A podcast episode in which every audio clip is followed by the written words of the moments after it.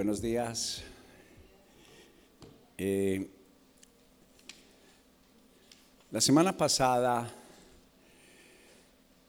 es una de las cosas que más me, me, ha impresionado de Dios. Fue que me enseñaron a conocer al Espíritu Santo. Si algo eh, puedo decir que me ha mantenido en 24 años de fe apasionados, cada domingo para mí ha sido como si fuera el primero. Eh, y tengo que decir que no es mío, es porque el Espíritu Santo siempre me lleva a una experiencia nueva. Siempre Espíritu Santo es quien nos ayuda como esa parte humana que, que, se cansa, el alma, el corazón, el cuerpo. Espíritu Santo es quien nos, nos pasa de motivaciones de dolor, de frustración a, sentimientos, motivos de vida. Y precisamente por eso hemos venido hablando dentro de nuestras enseñanzas para practicar vivir una experiencia con el Espíritu Santo. La semana pasada estuvimos hablando sobre la transformación que tuvo Moisés por medio de el Espíritu Santo. Como el hombre enojado pasa a ser llamado el hombre más manso sobre la tierra. Ahora, ¿quién lo nombra? Lo nombra el Padre Celestial diciéndoles un ejemplo de la transformación, del cambio que el hombre no puede hacer. Por eso tomé la decisión de hacer esta enseñanza también en dos partes para no correr. Porque lo que está pasando en la casa, aquí en Casa Evidencias, es que no solamente estamos creciendo en número, sino lo más importante, que estamos creciendo en ser verdaderos estudiantes, aprendices de Jesús. Pero ¿cómo lo puedo lograr? Por el Espíritu Santo. Y quiero que miremos este versículo que le pedí a David que nos tuviera para hoy. Quiero que lo miremos de tal forma que podamos comprender que las, por más que yo quiera cambiar, por más que yo quiera pensar diferente, solo lo puedo lograr de la siguiente forma. Dice, por tanto, nosotros todos mirando a cara descubierta, como en un espejo, la gloria del Señor. Mire para acá la primera parte. Cuando una persona se acerca sin tapujos, sin nada que te pueda esconder de Dios, cuando te expones, cuando nos exponemos a la presencia del Espíritu Santo, es que vienen los cambios y viene la transformación. Por eso dice a cara descubierta, con el quien somos, con lo que no podemos cambiar. Él lo hace por medio, dice, somos transformados de gloria y gloria al mejor ejemplo, al mejor modelo que es quién, a la misma imagen como es por el Espíritu del Señor. Cuando dice, ¿quién lo hace? Lo hace el Espíritu Santo. Entonces la semana pasada decíamos, Juan, si podemos ir a la parte donde dice, ¿cómo lo logro? Y es entendiendo en que nosotros no lo podemos hacer por nosotros mismos. No lo puedo hacer solo. Y que por más que intento, ¿cuántos hemos tratado, eh, hemos escuchado que nos dicen, deja de mentir? No es bueno tener esos pensamientos, no es bueno reaccionar así. Y no, y no ha servido. Amamos a Dios, Queremos no sentir a veces lo que sentimos, pero lo importante es que no se trata de intentar muchas veces. Se trata de soltarnos en que el Espíritu Santo es el que lo hace, asegurarnos simplemente y confiar que el Espíritu Santo es fiel en perfeccionar la obra que Jesucristo comenzó en nuestras vidas. Y la termina. Pero también dice que comprendo que no basta solo con cumplir con los ritos que son los ceremoniales, son los tradicionales, porque podemos ser sinceros, venimos a la iglesia aún porque la tradición, la familia nos enseñó así. Pero la realidad es que no alcanza es con un diario vivir, un diario reconocer. En, cada lugar donde yo, yo voy estoy consciente de su presencia y eso es lo que nos va a ayudar. Que la transformación viene por medio del Espíritu Santo y necesitamos su ayuda, pero también la de mi familia de la fe. Recordemos esto, somos mejores estando juntos. Somos mejores. También dice que el hierro con hierro, nosotros nos afilamos, nos hacemos mejores.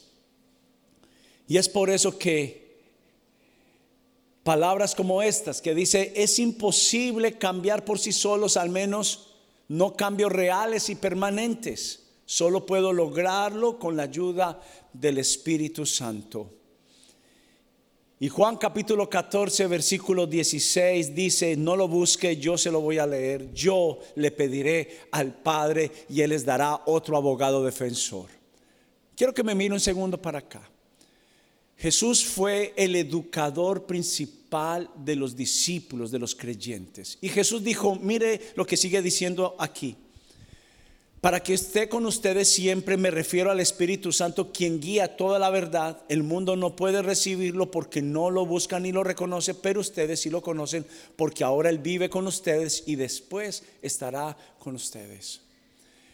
Jesús, más de que quedara como una experiencia espiritual, Él se quería asegurar. Jesús como educador, como maestro, quería asegurarse que alguien siguiera haciendo la obra de educador, de maestro, de pastor, del que los cuidaba, pero especialmente de quien los educaba. ¿Quién les enseña? Nunca Dios cometería una imprudencia y un error de haber enviado a Jesús, dejarnos por un espacio de tiempo, nos enseñó, nos instruyó, pero luego dejarnos solo, porque podemos reconocer algo. Con tres años, no, nadie, nadie puede decir que con tres años en el cristianismo ya la obra se completó. 24 años después, Pastor Alex sigue siendo enseñado, pastoreado por lo, por lo que Jesús dijo, yo me voy, pero le voy a rogar al Padre que envíe al otro consolador para que Él lo siga consolando para que Él lo siga instruyendo, para que Él lo siga educando. Y hablábamos también, quiero que pasemos adelante Juan, donde dicen nuestras metas. Y dice que el Espíritu Santo se convierta el ambiente en el que vivimos, el aire que respiramos en nuestras vidas. Me habla de una conciencia de que Él, donde quiera que yo vaya, Él está conmigo aún hasta para dejar de pecar, me ayuda. Esa conciencia de que Él está en todo lugar me ayuda. La forma que hablo me ayuda.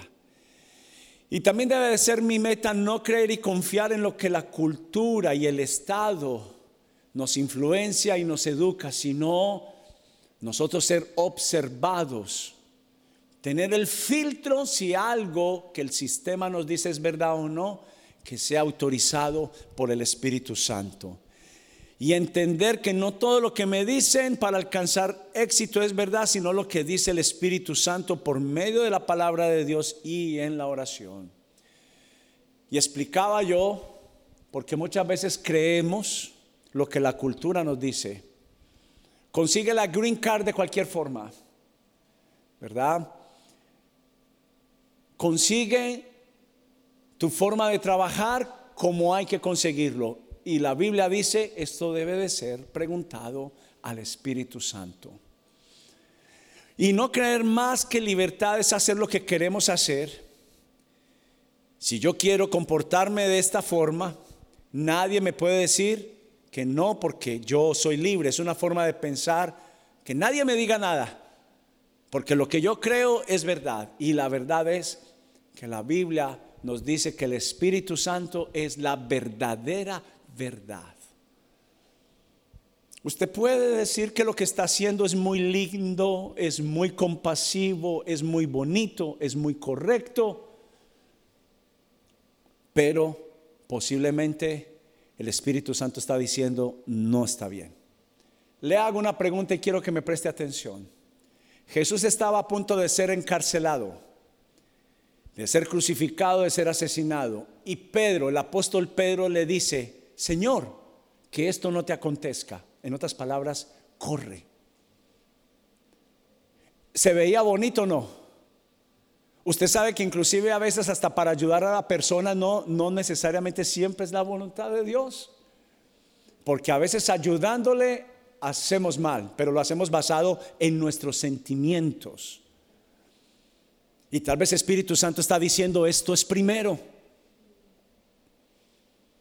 A veces hay que dejar que las personas sean procesadas, no salir necesariamente siempre, hay que tener un corazón generoso, pero tal vez le estamos evitando que esa persona sea procesada y le estás quitando la oportunidad de que el Espíritu Santo trabaje en esa persona. Me estoy haciendo entender. Nosotros queremos hacer cambiar rápidamente a nuestro esposo, a nuestra esposa, pero quien lo hace es el Espíritu Santo. Y no confiar de la fuerza de voluntad, pues la fuerza de voluntad es temporal y se va muy rápido. Es la razón por la cual después hacemos lo que no debemos de hacer. No somos capaces con nuestra fuerza de voluntad. Necesitamos constantemente la ayuda del Espíritu Santo. Ahora muy bien, yo quiero que abra conmigo, por favor, la palabra de Dios en Segunda de Corintios capítulo 13, por favor. Segunda de Corintios capítulo 3, perdón, versículo 17. Y aquí empezamos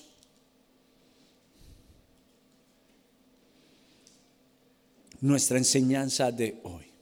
Segunda de Corintios capítulo 3 verso 17 en adelante. ¿La tiene abierta? Abrió su celular.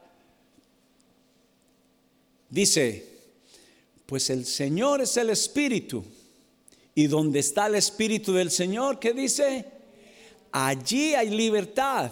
Así que todos nosotros, a quien nos ha sido quitado el velo podemos ver y reflejar la gloria del Señor. El Señor, quien es el Espíritu, nos hace más y más parecidos a Él a medida que somos transformados a su gloriosa imagen.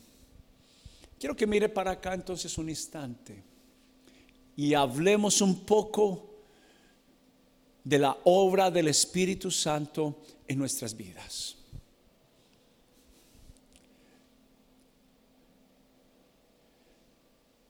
La mejor o el mejor consejo espiritual que mi pastor me llegó a hacer y que yo te lo, doy hoy como ese consejo cuando el abuelo se lo dio al papá o la abuela a la mamá y el papá lo pasó al hijo y la mamá lo pasó al hijo, mi pastor siempre me enseñó a depender del Espíritu Santo. Espíritu Santo tiene que ser conocido en verdad. Es tan importante que dice que Dios Padre, Dios Hijo y Dios Espíritu se unen como uno solo para ser reconocido el Espíritu Santo como la persona que cambia y transforma.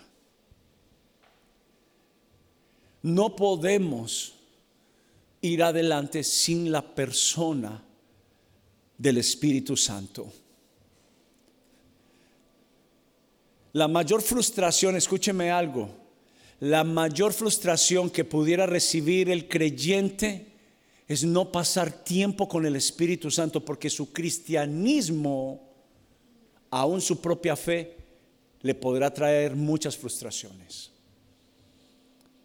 Porque pudiera ser que esté basado en lo que oramos, en lo que pedimos. Pero como no pedimos conforme a su voluntad, porque el único que nos muestra su conforme voluntad es el Espíritu Santo. Entonces, si no nos alineamos en la oración a lo que el Espíritu Santo está haciendo y quiere hacer en nuestras vidas, estamos orando no su voluntad y por consiguiente no la vamos a recibir. Entonces, ¿qué sucede? Al no recibir la petición que estamos haciendo, porque aparentemente es buena, Pedro no quería que su Señor muriera. Pero no estaba haciendo la voluntad de Dios, no estaba siendo guiado por el Espíritu Santo. Más bien, ¿sabe qué? Dice la Biblia que Jesús dice, te reprendo Satanás. No porque Pedro fuera Satanás, era la influencia no dada por el Espíritu Santo que estaba en Pedro. Y recuerde algo, algo que me gustaría que, que prestáramos mucha atención. Si no te está hablando el Espíritu Santo, ¿quién te está hablando? Si no te está hablando el Espíritu Santo, ¿quién te habla? Es por eso bastante importante cuando la Biblia dice, pues el Señor es el Espíritu y donde está el Espíritu del Señor, allí hay que libertad. La libertad que tanto buscamos solo está en entender la voluntad de Dios por medio de el Espíritu Santo. Uno podría decir, pero es que ya eso está por hecho, por dado que uno enviar dinero a su familia, a su país, dar otras cosas, es voluntad de Dios, pero aún preguntarle al Señor si eso es la voluntad de Dios, porque tal vez el Señor está poniendo inclusive una cifra mayor. A veces nosotros también somos apretaditos. Y entonces pensamos solamente en cumplir. Pero tal vez Espíritu Santo está diciendo, da con generosidad. Hazlo mayor. Varias veces fui guiado por el Espíritu Santo en una forma muy clara, no solamente por una necesidad, sino también por proyectar vida. Y a veces tú estás sembrando en vida. Pero quiero que miremos dos momentos de cómo es el proceso del Espíritu Santo. Y el primero es, escriba allí momentos inmediatos. Y el segundo, momentos de procesos, momentos inmediatos y momentos de procesos. La siguiente, Juan, por favor. Momentos inmediatos. Quiero que los lea conmigo. Dice, son momentos inesperados, no planeados cuando Dios acelera drástica, dramáticamente nuestra transformación. Es cuando somos tocados por el poder del Espíritu Santo y algo, mire, que pasa por encima de lo natural. Es sobrenatural y lo que normalmente tomaría años de enseñanzas, prácticas y estar con la comunidad, pasa en una oración, en un momento, en un encuentro, como le pasó a Moisés en la zarza, como le pasó a Pablo, apóstol Pablo, cuando Espíritu Santo toca su vida, el destello de gloria y el Señor Jesús cambia, transforma radicalmente la vida del apóstol Pablo. Entonces también dice que pasa por medio de la oración en un momento, en un encuentro, en un momento de la nada. Y así como dice la Biblia, cuando Pablo iba a Damasco y fue transformado de la noche a la mañana, pasa inmediatamente. Pero eso es lo que pasa, somos hermosos y son importantes, pero no son comunes esos momentos únicos. Y es mi recomendación que cada uno pida esos momentos únicos con el Espíritu Santo. Y déjeme ayudarle con algo. Hay algo, por ejemplo, la iglesia nos ayuda que una vez al mes, como es hoy, hoy es un día de estos. Hemos tenido ya dos domingos donde hemos venido para orar, para clamar. Y lo que hacemos es, literalmente lo que ha hecho el Espíritu Santo es tocar momentos únicos donde las personas son cambiadas, transformadas, sanadas. Pero la mayor claridad que debemos de llevarnos en esta mañana, lo importante es tenerlos, no hablo de cantidad, hablo de un momento en la quietud con el Espíritu Santo. Apóstol Pablo es una señal muy clara. Pasa de ser un perseguidor de la iglesia a ser un pastor. Dios utiliza el don y el ADN colocado en cada uno de nosotros. Pero la Biblia dice que Él lo cambia y lo transforma. Pablo era un maestro, tenía claras, una clara educación de la ley, fue instruido. Inclusive él hablaba técnicamente parecido a un estudiante de la medicina. Pablo fue aquel que le dijo a la iglesia, este me es un instrumento útil. En mis manos, Pablo me es un instrumento útil. Pero el Señor no estaba hablando, no estaba viendo a Pablo, el que perseguía a la iglesia. El Señor estaba hablando de Pablo, el que fue transformado de gloria en gloria el que fue tocado en un momento único por el Espíritu Santo. Y yo creo que cada cristiano necesita estos dos momentos. Necesita el momento inmediato y necesita el momento del proceso. Y a Pablo le ocurrió los dos. Pablo tuvo el del momento cuando el destello de gloria cae sobre Pablo, su vida es allí cambiada, su forma de pensar, al punto que él hacía su voluntad. Pero allí, en ese momento, él le pregunta al Señor, ¿quién eres y qué quieres que haga? Y eso es lo que debe de pasar en el primer proceso, en el primer momento que es el inmediato, es preguntarle al Señor, ¿quién eres? En verdad, ¿quién tú eres para mí? ¿Tú eres el Señor o yo sigo siendo el Señor? Y número dos, ¿qué quieres que haga? Que se haga tu voluntad y no la mía. Alguien que está resuelto a hacer la voluntad de Dios es alguien que no se mueve sin la dirección del Espíritu Santo. Pero Pablo también vivió el segundo proceso.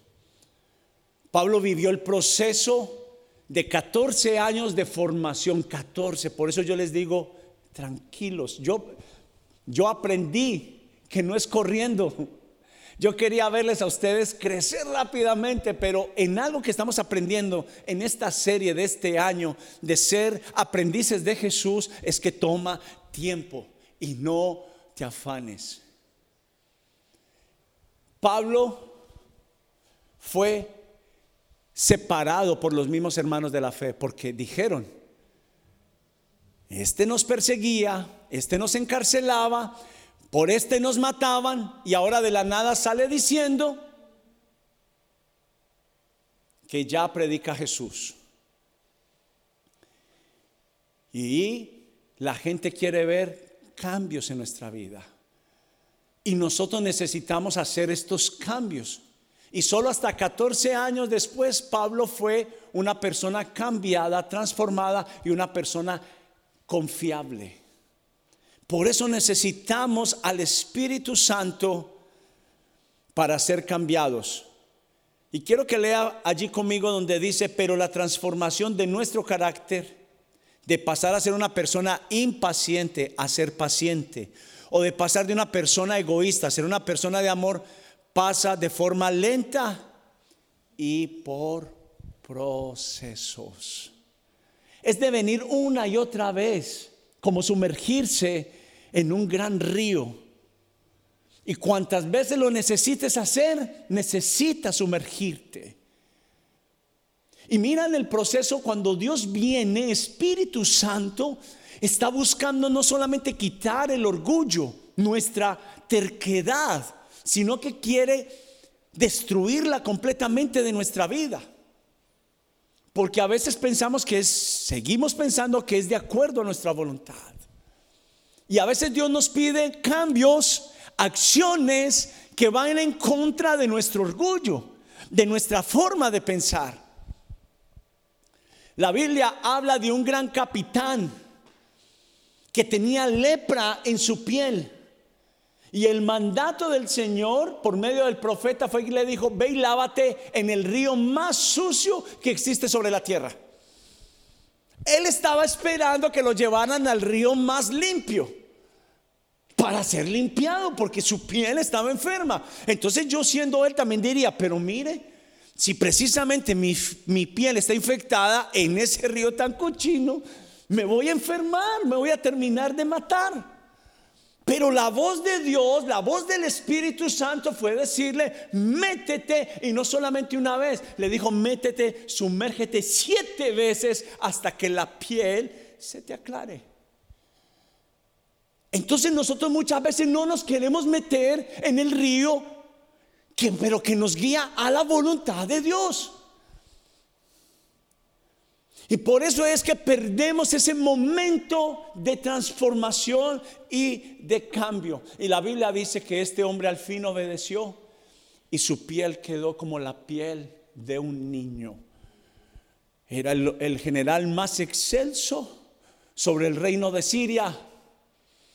Era el hombre más allegado al rey, era el hombre más poderoso después del rey en el reino más importante de ese tiempo. Pero él esperaba que fuera exaltado como había sido exaltado aún a la hora de su sanidad. Y a veces para ser transformados, el Señor quiere recordarnos que el grano para dar fruto primeramente debe de caer en tierra y morir. Y por eso lo hizo sobre apóstol Pablo y lo hizo sobre Moisés. Lo ha hecho en cada uno de nosotros. Por eso esta serie va a ayudar a que cuando una persona pase por una prueba, entienda que no es que Dios se olvidó, sino que te está transformando. Y vamos al segundo, a los momentos de los procesos. Los momentos de los procesos.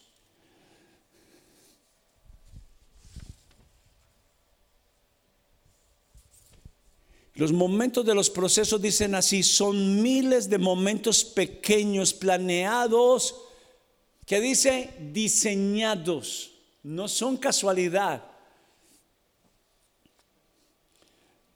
¿Cuáles son esos momentos? Míreme para acá. Cuando no sientes a Dios. Cuando Él no responde lo que le pediste. Cuando Él se queda callado. Cuando te sientes seco y árido, cuando las cosas no salen bien. Son miles de momentos para ser transformados. Momentos estratégicamente alineados para que nosotros podamos depender del Espíritu Santo. Déjeme hacerle una pregunta antes de que usted siga allí. ¿Qué nos lleva a orar más? Cuando estamos en buenos momentos o cuando estamos en malos momentos. ¿Cuándo nos lleva el Señor a depender más de Él? ¿Cuando hay abundancia o cuando falta? ¿Qué es una de las cosas que más nos aparta de la guía del Espíritu Santo? La autosuficiencia.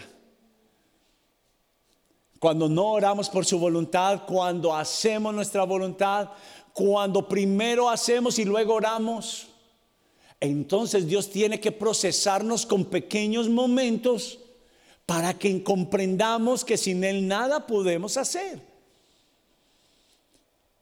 Y por eso esos pequeños momentos mayormente vienen a través de que estamos en comunión con el Espíritu Santo. La mayoría de las transformaciones pasan en lo cotidiano de venir a la iglesia los domingos, de leer la Biblia cada mañana, de ir a los grupos evidencias.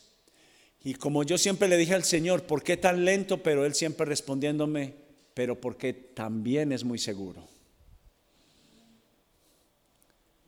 Y seguimos siendo cambiados y transformados por el Espíritu Santo, pero no pasa en un momento, sino en varios, en muchos momentos cotidianos. Quiero que me preste atención a esto, porque es importante fuera de la iglesia estar con la familia de la fe. Ayer fui invitado a un evento en la noche, no necesariamente cristiano. Una familia de acá tiene una compañía y hizo un evento. Y yo humanamente pasé tal vez de mis viajes la semana más ocupada, casi días de 14, 16 horas trabajando. Y ayer llegué tuve problemas con el avión, amanecí en un aeropuerto de un día para otro, días donde me acosté a las 2 de la mañana y me recogieron a las 6 de la mañana, donde yo extraño mucho mi cama. Puede ser en el hotel 5 estrellas, 6 estrellas, pero yo soy alguien de mi cama al lado de mi esposa. Y ayer literalmente no quería si no sabe qué. Pues le digo que si no fuera por ese evento, yo paso derecho. Me vine prácticamente a levantar de mi cama a las 2 de la tarde. Llegué a las seis y media de la mañana, viajé toda la noche de esos viajes que debería estar por cansado, haber dormido y no dormí. No dormí. Y literalmente yo decía, ¿con qué fuerza voy a ir a hablar a ese lugar. Pero yo recuerdo que cuando llegué casi por inercia al baño para irme para el evento, almorzar e irme para el evento, le dije, Espíritu Santo, yo sé que tú tienes, no sabía qué les iba a decir, estuve tan ocupado para ser honesto. Pero mire lo que es depender de Él. En ese momento oré con toda mi vida porque creo en el Espíritu Santo. Y me dio una palabra tan preciosa como la de Mefiboset. Y el Señor me dijo, aquí en ese escenario van a haber gente que llegaron a los Estados Unidos con corazón de príncipe, con un sueño de príncipe, pero que luego ese sueño se convirtió como un sueño de mendigo, deliciado.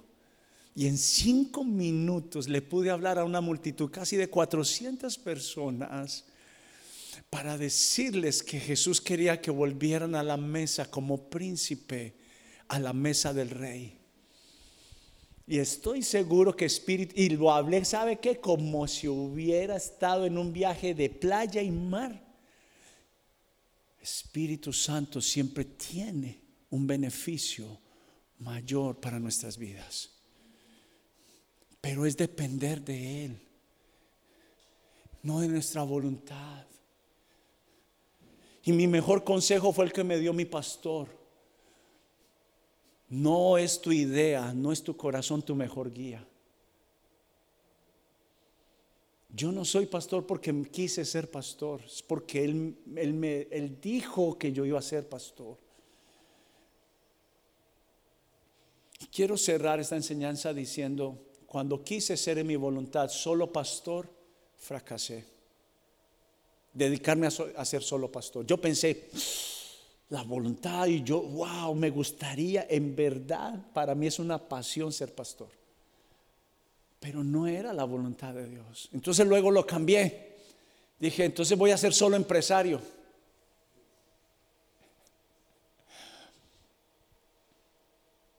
Y si en algún momento tuve falta de provisión, ocho meses donde pensé que estaba haciendo la voluntad de Dios y pasamos, casi perdemos nuestra casa, casi perdemos nuestra casa por no estar haciendo la voluntad de Dios. No quise ser solo pastor,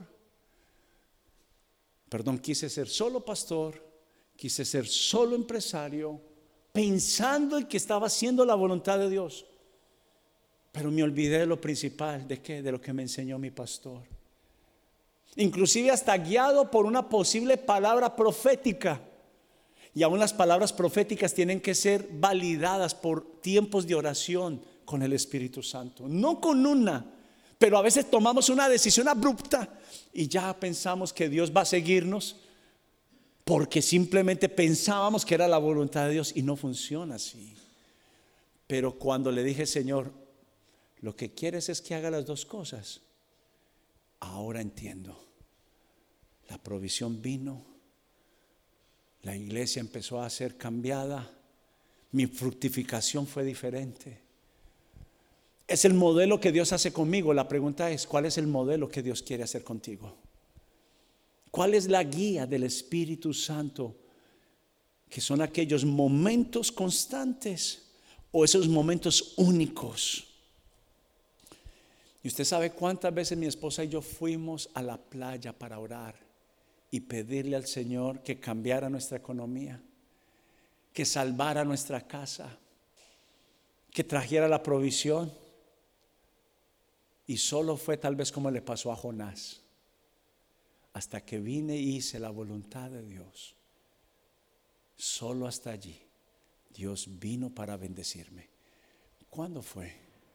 Cuando hice la voluntad del Espíritu Santo en mi vida.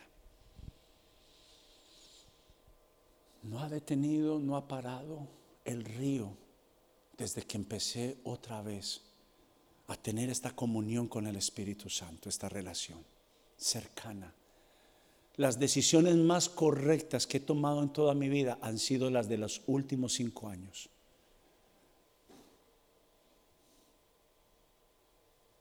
Y yo diría que mayormente de los últimos tres. Y llevo 24 años de caminar con Jesús. Así que tiene esperanza. tiene esperanza. Y cuando esto me ocurrió, qué bueno que estaba afinado para tomar la decisión de Englewood. ¿Qué tal que no hubiéramos venido a este lugar? Cada vez estoy tan claro. Pero todo nos era adverso, todo, todo, todo, todo.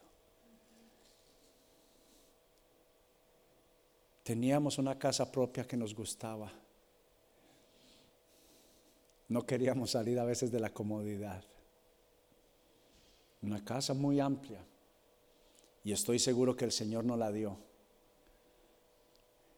Esa casa es tal como mi esposa se la pidió al Señor. De 20 cosas que le pidió en detalle, solo una no, no, no, no fue tan sencillo que fue el driveway. Pero tal como mi esposa quería su casa, así el Señor no la dio pero no es, su, no es mi voluntad, es la de Él. Y empiezo a decirle a mi esposa, vamos a vender la casa. Así como cuando le dije, vamos a irnos de Elizabeth con la iglesia para Inglewood. Pero todos viven en Elizabeth, todos los que vienen a la iglesia viven aquí alrededor, la mayoría, el 95%, o cercano a Elizabeth. Nadie nos va a seguir, nadie va a ir con nosotros, la gente se va, se pueden perder.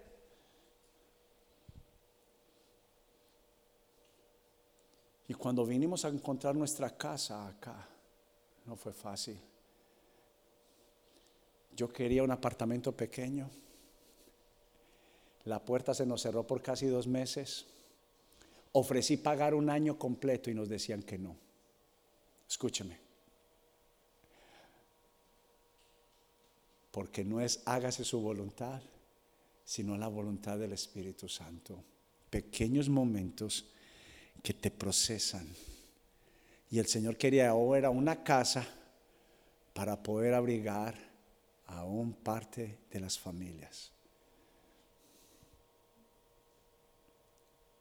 Con un buen patio, no, no esperábamos eso. Yo creo que inclusive el patio es más grande que la misma casa, pero pero el patio es para bendecir familias. Llegó un momento que cuando me senté en la sala, yo dije, Señor, esta sala está muy pequeña, a mí me gusta estar con mucha gente. Pero la voluntad de Dios era que estuviéramos cerca, viviendo a los hijos de esta casa. Por eso no es hágase mi voluntad. Es la voluntad del Padre y solo se hace por medio del Espíritu Santo. Cuando uno más reniega, cuando está por fuera de la voluntad del Espíritu Santo, cuando uno está más enojado, más frustrado, más cansado. Yo sé que es eso, no hacer la voluntad de Dios y estar de morirme de cansancio mental, emocional, a estar haciendo la voluntad de Dios y por más cansado que esté mi cuerpo, estoy sano emocionalmente hablando. Por eso el Espíritu Santo es lo que más necesitamos.